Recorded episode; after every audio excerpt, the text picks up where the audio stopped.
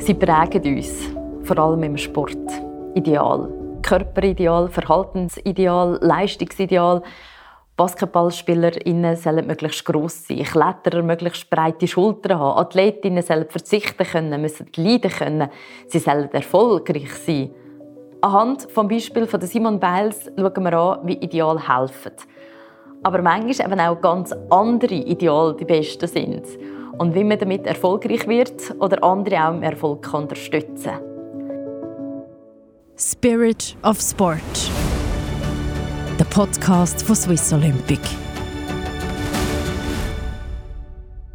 Simone Biles war ja Kunstturnerin. Sie hat sieben Medaillen an den Olympischen Spielen gewonnen, 25 Medaillen an den Weltmeisterschaften.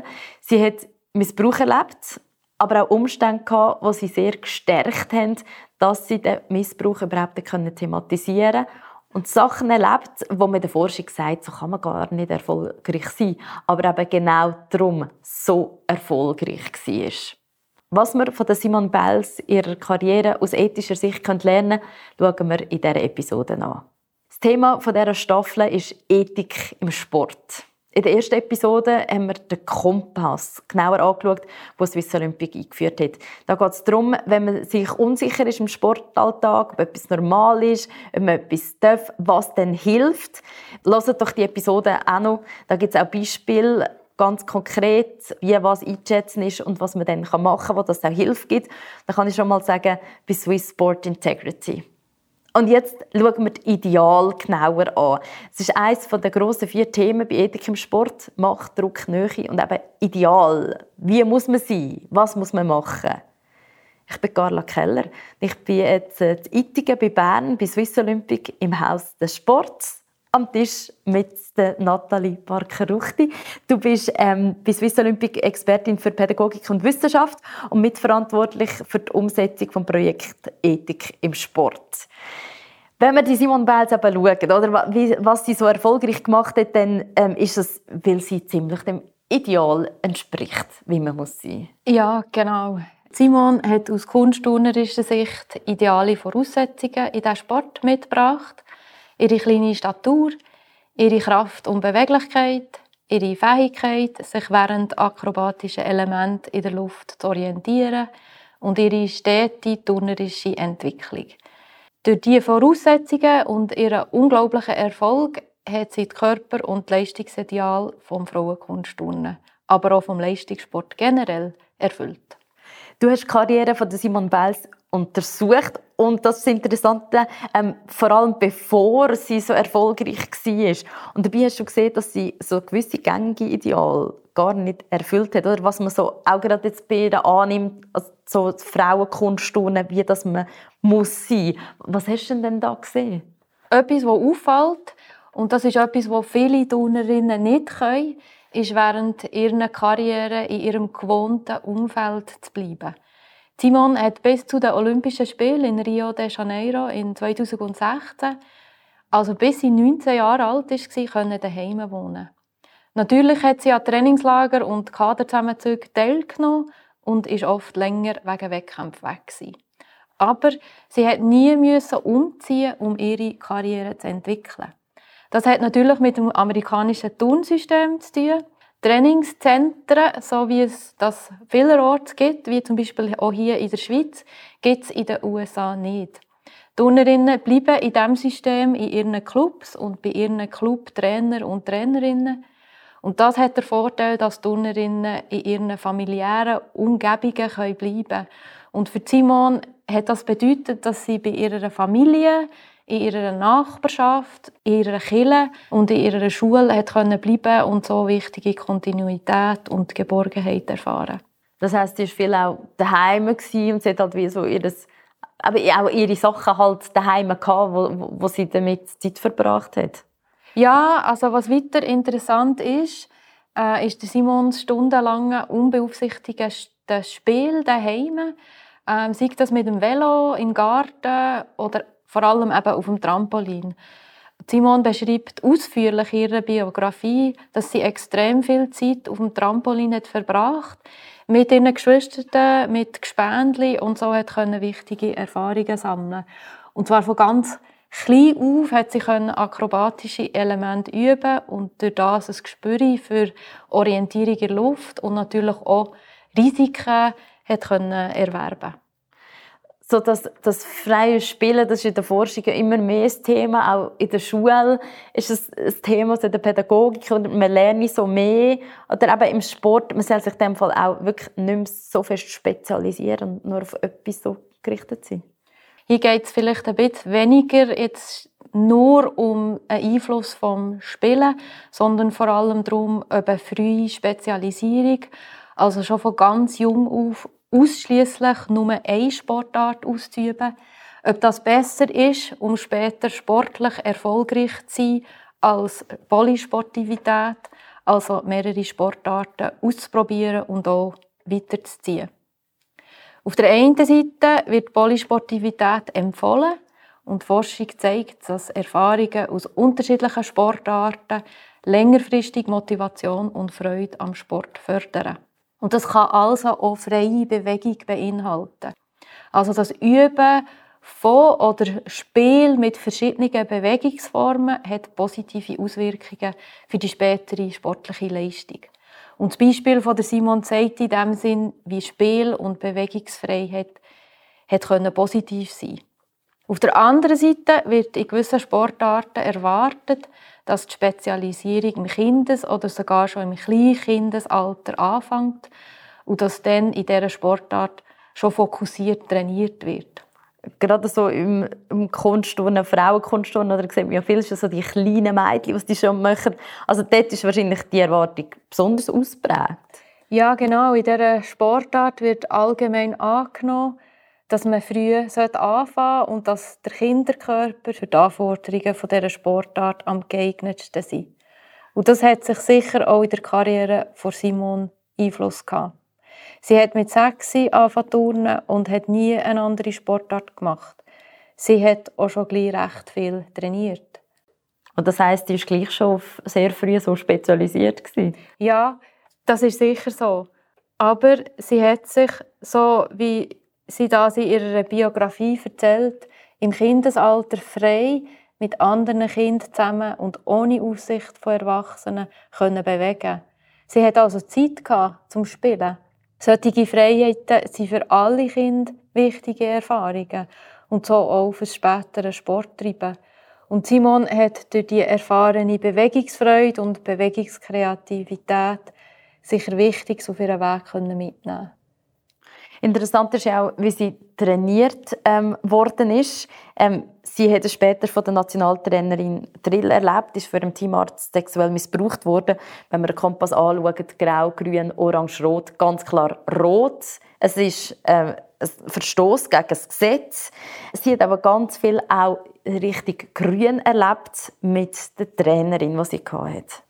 Genau, ein dritter Faktor, der in der Karriere von Simon wichtig war und anders ist als das, was die Forschung international aufgezeigt hat, ist der Trainings- und Coachingstil von ihrer langjährigen Trainerin, der Amy Burman. Simon hat die Trainerin von ihrem Eintritt ins Kunstturnen, also als sie sechs war, bis zu den Olympischen Spielen in Rio, also 13 Jahre lang. Die Amy hat zum Zeitpunkt, wo Simon mit dem Turnen hat angefangen, keine Erfahrungen aus dem Leistungssport gehabt. Weder als Turnerin selber noch als Trainerin. Dami war Clubtrainerin und ihr Ziel war, ihre Turnerinnen für ein Sport Scholarship um an einer Universität oder an einem College zu studieren, vorzubereiten. Ganz wichtig für Amy war, dass ihre Turnerinnen Freude haben am Turnen und dass sie gute schulische Leistungen erreichen können. Und diese Einstellung hat natürlich den Trainingsalltag von Simon prägt. Sie hat immer in einer Gruppe mit normalen, und ich sage das jetzt in Anführungs- und Schlusszeichen, Turnerinnen können trainieren Es ist nicht eine selektionierte Gruppe von talentierten Turnerinnen, die unweigerlich an einem gewissen Konkurrenz- und Selektionskampf ausgesetzt sind. Sie hat sich also nicht immer wieder müssen bewähren oder bestätigen.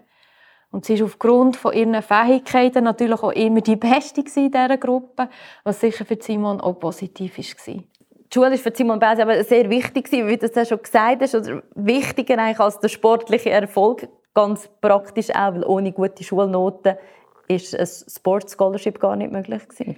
Ja, genau. So ein Scholarship ist tatsächlich ganz lang der Simon ihr Hauptziel. Ein Studium mit dem Turnen an einer guten Universität zu verbinden. Und darum ist der Amy ihren Coachingstil nicht vom Druck vom Leistungssport prägt gewesen. Sie ist nicht autoritär und kontrollierend so wie die Forschung das im Frauenkunstturnen weltweit hat aufdeckt. Der athletenzentrierte und positive Coachingstil, den Amy hat praktiziert, ist für die Persönlichkeitsentwicklung von Simon ganz wichtig gewesen. Du hast gesagt, eben so die Scholarship ist ähm, für Simone Bells so das Ziel gewesen. Ähm, hat sie denn, also, und hat sie, wer hat denn schon ihre Ziel gesetzt? Ja, also Simone hat ihre Ziele immer selber gesetzt. Ähm, in ihrer Biografie detailliert sie, wie dass sie selber ohne Trainerin, Verband oder Eltern jedes Jahr ihre sportlichen und schulischen Ziele gesetzt hat. Und das ist für sie eine aufreibende Sache gewesen.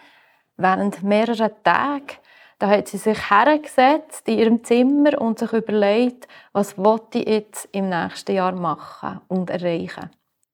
Die Selbstzielsetzung in dem Ausmaß, wie es Simon hat machen ist etwas, was im Leistungssport doch eher selten so gelebt wird. Oft sind es Clubs, Verbände oder Trainer und Trainerinnen, die bestimmen, welche Ziele pro Jahr oder Saison erreicht werden Oft sind so Athletenentwicklungsmodelle, die bestimmen, welche Fortschritte die Athleten und Athletinnen wenn erreicht haben.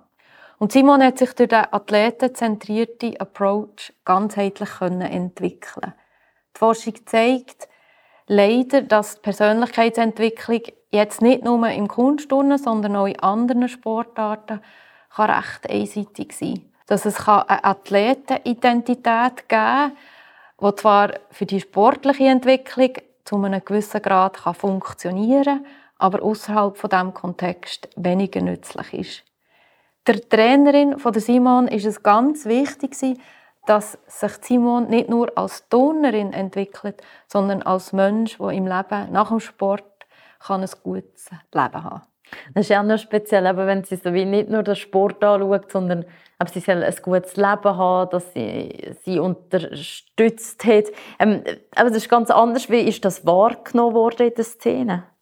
Ja, also der äh, Coaching-Stil von der Amy ist sicher ungewöhnlich gewesen, ist auch so wahrgenommen worden. Und das zeigt auch die Kritik, die sie hat bekommen.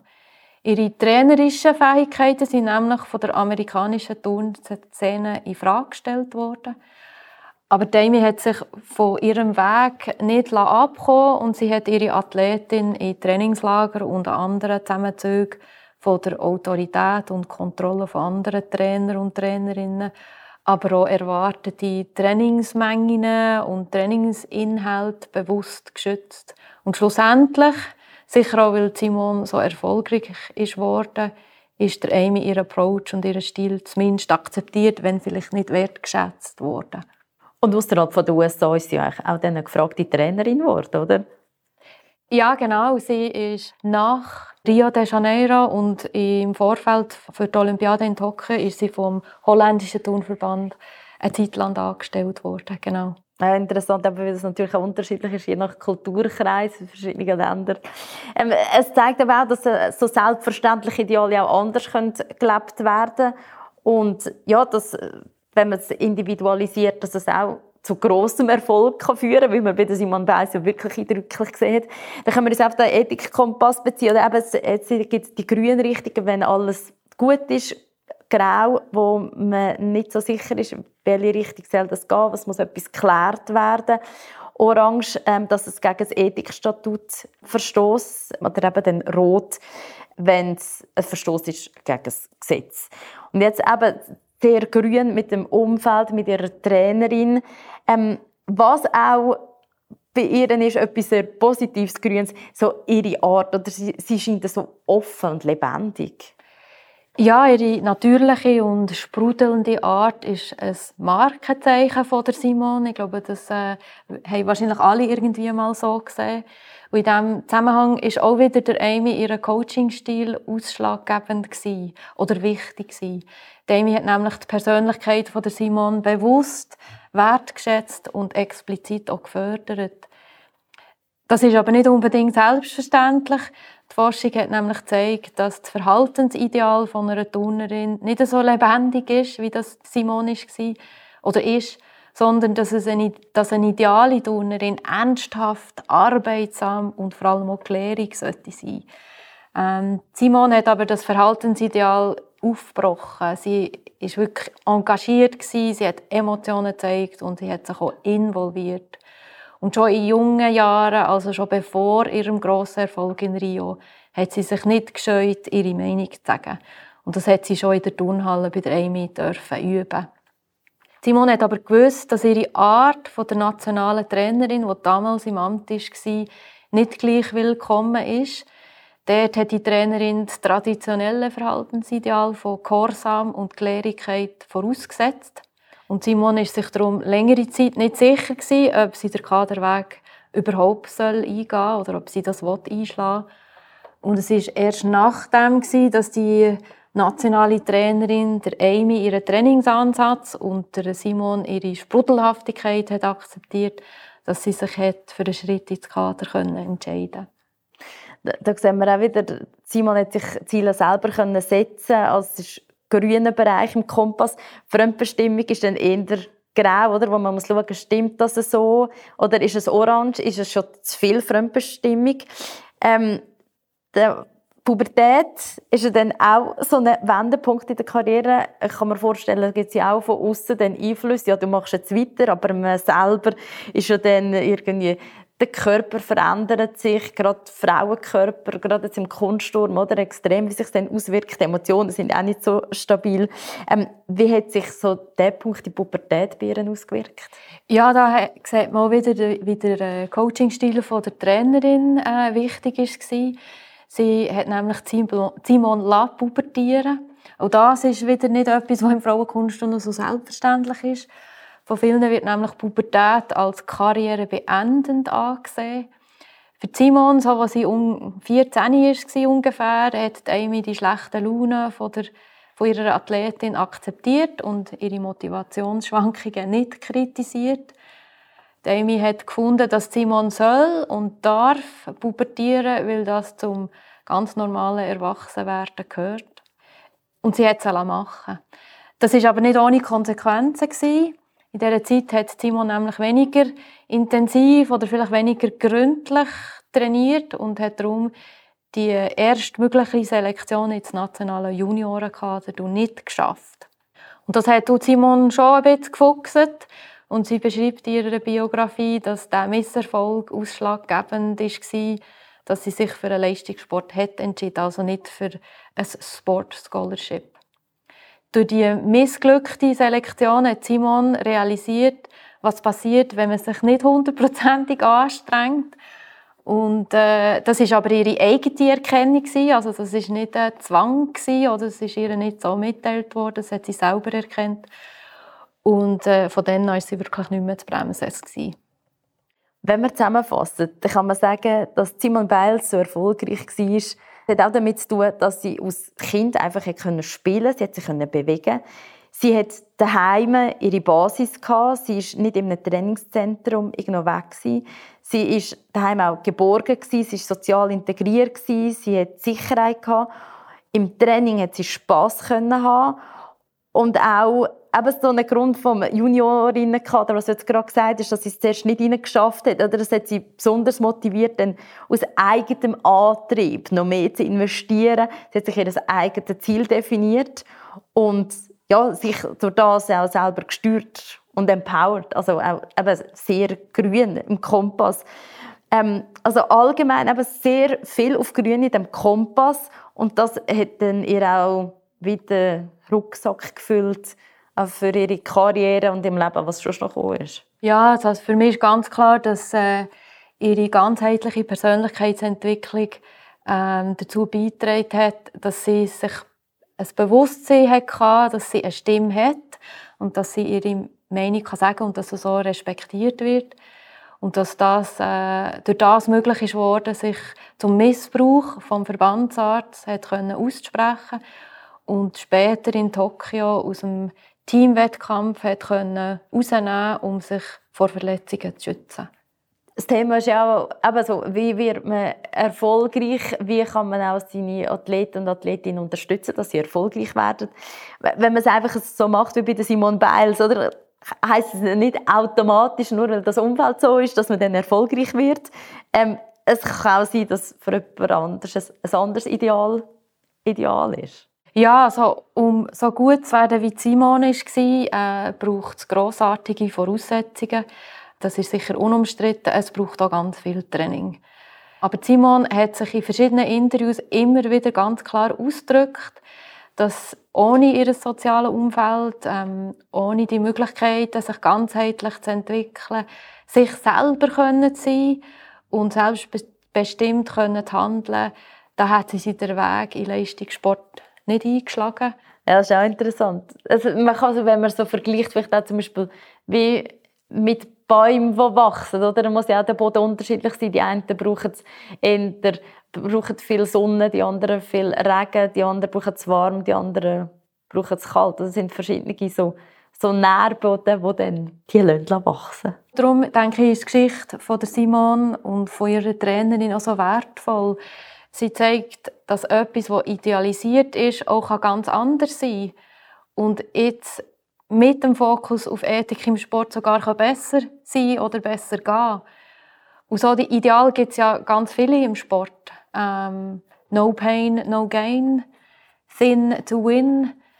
Oder die Silbermedaille ist die goldene verloren und so weiter. Also für die meisten gehören solche Ideale zum Sport. Man kann sich vielleicht gar nicht so vorstellen, wie der Sport könnte anders sein, ohne die Ideal oder mit anderen Idealen. So stur an Ideal zu verharren, ist aber auch gefährlich. Und dort ist der Ethikkompass schon auch wieder nützlich, um ähm, uns zu zeigen, wenn ein Ideal kann unerreichbar werden oder ist, wenn es entmenschlicht oder wenn es einem so konsumiert, dass es ungesunde oder destruktive Folgen kann haben, also der grau-orange-rote Bereich. Die Geschichte von Simon zeigt uns aber, wie eine Athletin als Mensch würdevoll kann im Zentrum stehen was mit einem so individualisierten und würdevollen Weg möglich ist, jetzt nicht nur sportlich gesehen, durch Leistungen und Medaillengewinn oder so, sondern auch persönlich als Mensch, ist für mich schon sehr eindrucksvoll und vielleicht sogar eine Antwort auf die heute sehr häufig gestellte Frage, kann der ethisch korrekte Leistungssport überhaupt erfolgreich sein? Ich finde darum, dass das Beispiel von der Simon und der Amy eine gute Möglichkeit bietet, sich zu überlegen, was es für Ideal in anderen Sportarten gibt. Was für Ideal sind bei uns so normal und was bedeutet das eigentlich? Und was haben die Ideal für Konsequenzen und wie können wir die hinterfragen, respektive was können wir machen, dass die nicht erwünschten Effekte eben passieren. Und mit diesen offenen Fragen schließen wir das Gespräch. Danke vielmals. Wir haben in dieser Episode eben ideal genauer angeschaut, wie verschieden die sein können. Wir befassen uns auch noch genauer mit der Nähe, körperlich und emotionale Nähe. Wir befassen uns mit Macht genauer und mit dem Druck. Das gehört ihr in den anderen Episoden. Ein Teil jetzt und der andere Teil dann im Herbst. Den Kompass den erklären wir genauer in der ersten Episode. Das gibt ein gutes Grundwissen. Aber so wichtige Themen, darum freue ich mich auch, wenn ihr uns anderen Menschen aus eurem Sportumfeld empfehlt, von diesem Podcast erzählt. Ihr findet Ethik im Sport jetzt in eurer Podcast-App und auf swissolympic.ch. Spirit of Sport ist der Podcast von Swiss Olympic, produziert von der Podcast Schmiede.